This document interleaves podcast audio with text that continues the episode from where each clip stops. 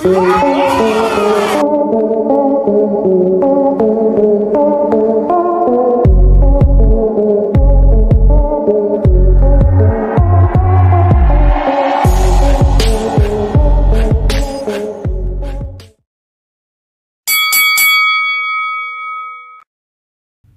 todos bienvenidos al estreno de tu podcast Knockout News. En este primer episodio hablaremos de las últimas noticias de UFC. Santiago Poncinibio ha estado batallando con dos enfermedades estos dos últimos años de inactividad. Su último combate fue en noviembre de 2018.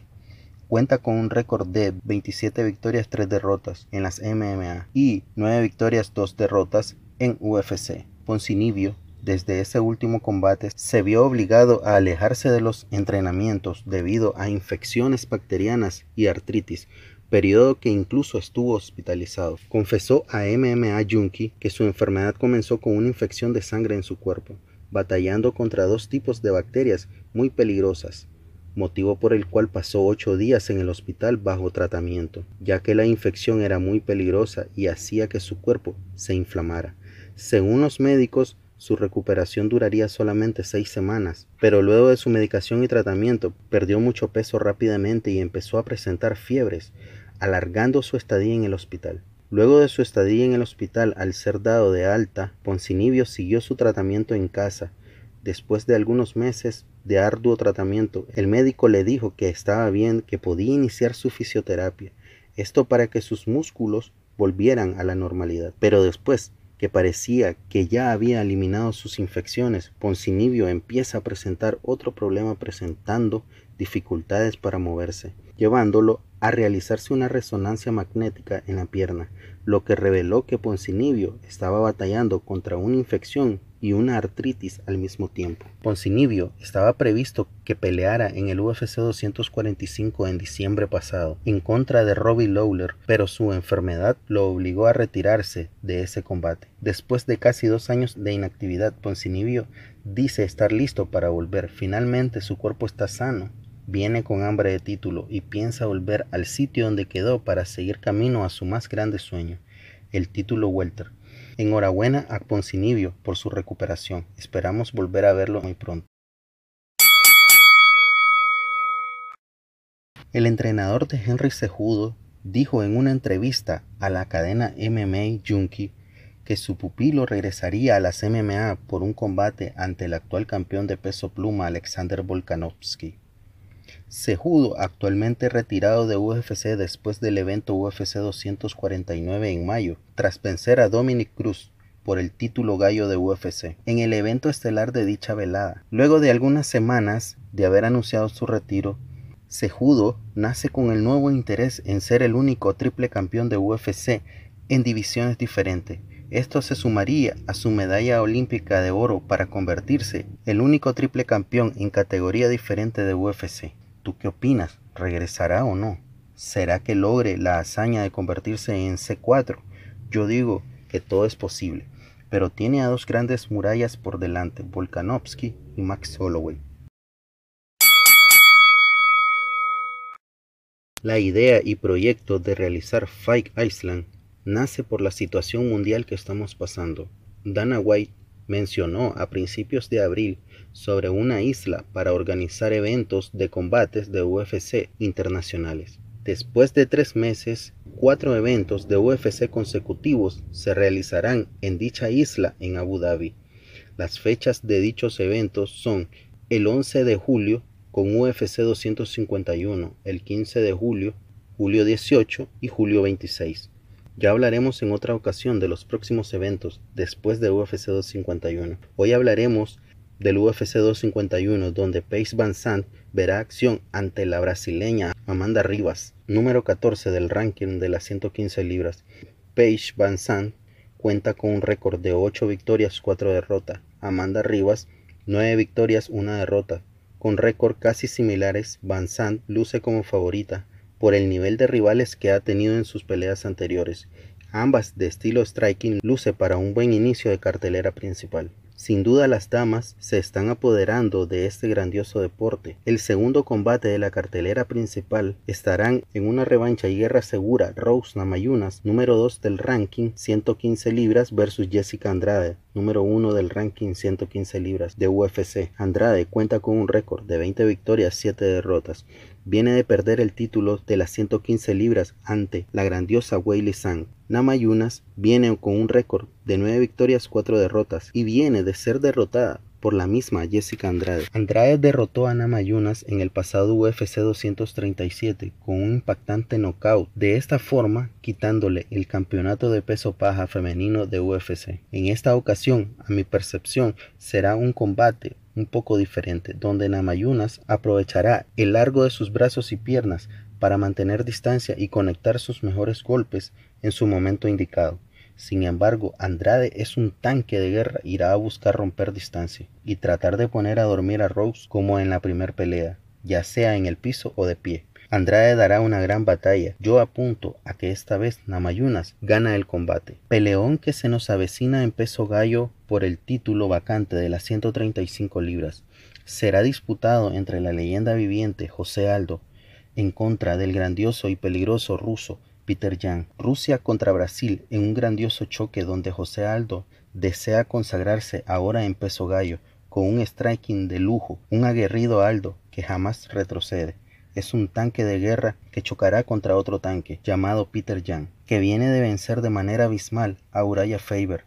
En esta ocasión, con el dolor de mi alma, porque soy muy fanático de José Aldo, pero creo que Peter Jan se llevará el triunfo, por la juventud, por lo aguerrido y peligroso, pero además porque Aldo lleva mil batallas encima y eso tarde o temprano pesa y aquí lo veremos. Revancha grandiosa entre el ex campeón pluma Max Holloway versus Alexander Volkanovski. El primer combate de estos grandes guerreros fue de lujo. Volkanovski superó por decisión dividida a Holloway quitándole el cinturón de peso pluma de UFC. En esta ocasión mi predicción creo será acorde al resultado del primer combate. Max Holloway es uno de los peleadores más extraordinarios que tiene el peso pluma y toda la UFC. Tiene un buen striking, buen manejo del octágono, buen uso del piso, brazos largos para mantener distancia, pero Volkanovski es pura velocidad, sabe mantenerse en la guardia y romper distancia.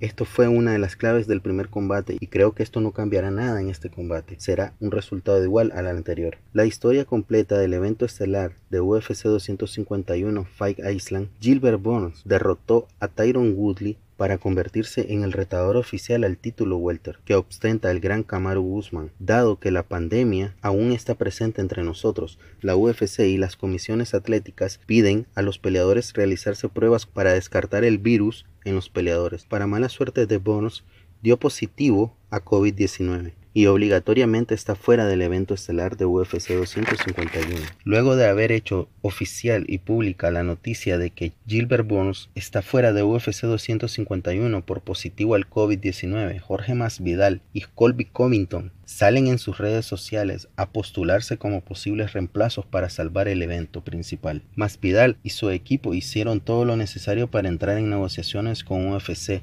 a tal punto que Masvidal empezara a hacerse pruebas para descartar el virus y poder tener un pie dentro del evento. Tras horas de negociaciones, al parecer UFC acepta y hace oficial a Jorge Masvidal como reemplazo de Gilbert Burns para enfrentar al nigeriano Kamaru Usman por el campeonato welter de UFC. A tan solo seis días del combate, desde el domingo 5 de julio que se hizo oficial. Masvidal sin duda es un peligroso peleador, pero Kamaru Usman es una avalancha y en mi opinión, si no estás preparado para Usman al 100% con un tiempo lógico de preparación, nada podrás hacer ante Usman. Más Vidal, algo que pierde mucho tras cada round es cardio, contrario a Usman. Más Vidal deberá noquear en primer o segundo round, pero Usman es un peleador frío, táctico, y no se le va a entregar tan fácil a Masvidal. Guzmán para ganar deberá hacer fintas para hacer derribos y controlar a Masvidal por completo. Si en un dado caso podrá sacar una supermano y poner a dormir a Masvidal,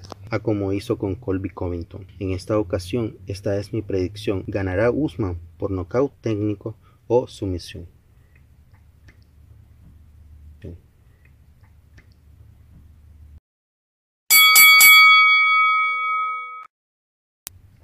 La semana pasada la UFC nos informaba sobre una fatal noticia. Abdulmanap Nurmagomedov, padre y entrenador del actual campeón ligero de UFC, fallece el pasado 3 de julio a la edad de 57 años en un hospital de Rusia después de duros días de lucha contra el COVID-19. UFC y varios peleadores dieron sus condolencias al campeón, incluso el presidente de su propio país, el señor Vladimir Putin. Vamos a mencionar cada una de las palabras de los que enviaron condolencias a Javi. Tony Ferguson publicó mis más sinceras condolencias para usted y su familia. Mantenga sus ánimos en alto, amigo. Respete a su padre Abdulmanap Nurmagomedov. Él estará en primera fila cuando esperemos competir algún día. También el retador número uno al título ligero que ostenta Habib le envió sus palabras de condolencia. Justin Gage dijo, tan desgarrador escuchar esta noticia de la leyenda Abdulmanap Nurmagomedov. Lo siento mucho, su padre falleció con un corazón lleno de orgullo, sabiendo que continuarás con su legado. Por otra parte, el polémico Conor McGregor también envió sus palabras de aliento, tras haber dicho en días anteriores que toda la enfermedad del padre de Javi era una mentira del campeón para no enfrentarlo. Lo que no entiende Conor es que hay que respetar la fila y el siguiente no es él, sino Justin Gaethje. Estas fueron las palabras de Conor al enterarse de la trágica noticia. La pérdida de un padre un entrenador y un defensor dedicado al deporte. Condolencias y descanse en paz Abdulmanap Nurmagomedov.